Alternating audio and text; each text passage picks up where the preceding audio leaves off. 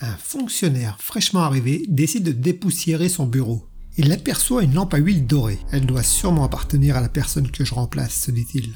Et il commence à se plastiquer. Je parle de la lampe.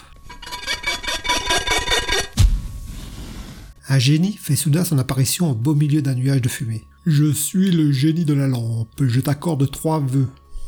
Je voudrais être beau.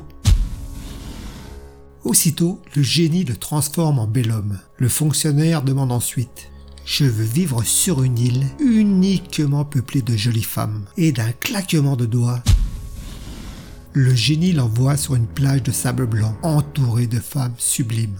Et après avoir réfléchi un bon moment, le fonctionnaire énonce son dernier vœu. Alors, pour mon dernier vœu, je voudrais, je je voudrais gagner de l'argent sans rien faire. Le génie claque des doigts.